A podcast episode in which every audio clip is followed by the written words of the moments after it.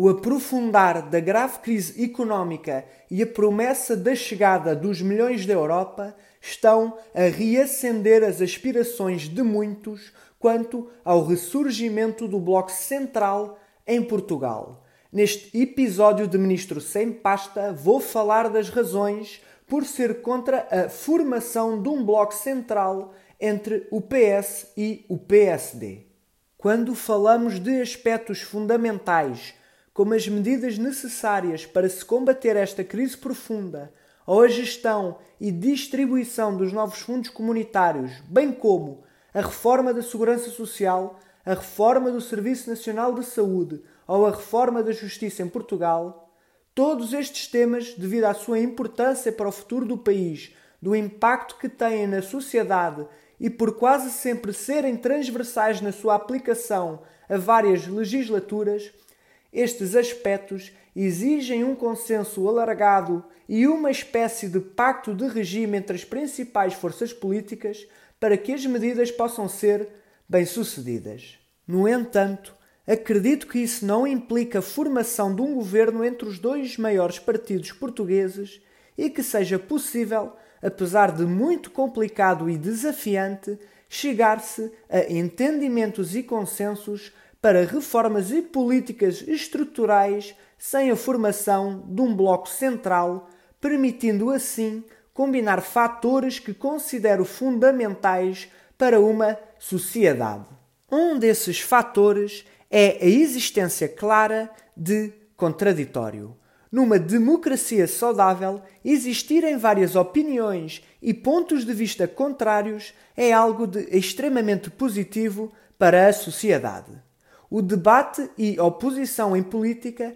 é o que permite esclarecer e fazer ouvir as várias posições e vozes que existem num país. Ora, se alguns aspectos fundamentais, como já disse, implicam necessariamente o entendimento entre o Partido Socialista e o Partido Social Democrata, é preferível que esse entendimento seja mais demorado e, inevitavelmente, mais difícil de alcançar sem um governo do Bloco Central, pois, no fim, a existência de um debate político mais aprofundado e de um controlo e monitorização mais apertados e significativo por parte das forças partidárias de oposição ou fora do governo levam a que essas medidas sejam mais esmiuçadas e alinhadas possíveis com o interesse de todos os portugueses em geral. Algo que seria bastante menos evidente num governo de PS e PSD que teria cerca de dois terços dos deputados e uma parte muito significativa dos chamados opinion makers alinhados com as políticas desse bloco central. Depois, a inexistência de oposição ao centro, resultante de um governo de bloco central que juntaria cerca de 65% dos votos, iria fazer com que a oposição passasse basicamente a ser toda feita aos extremos. Ora, isso teria como consequências diretas duas coisas. Primeiro,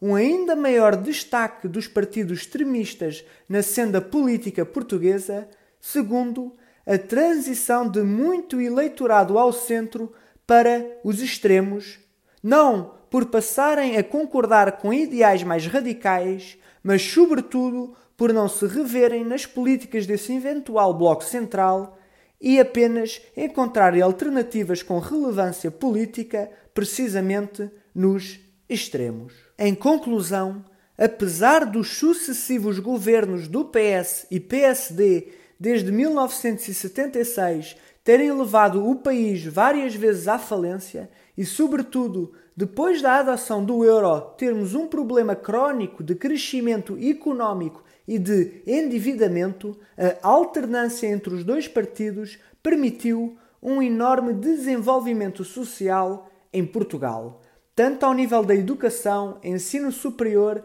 acesso a cuidados de saúde, segurança social e, mais recentemente, a uma enorme onda de inovação e empreendedorismo no tecido empresarial português, entre muitos outros, este sistema de alternância, apesar de todos os defeitos e fragilidades, deve ser mantido e preservado de modo a garantir-se a elevação do debate e de se preservar a moderação e bom senso na política que, do meu ponto de vista, são ingredientes indispensáveis para uma democracia saudável e robusta.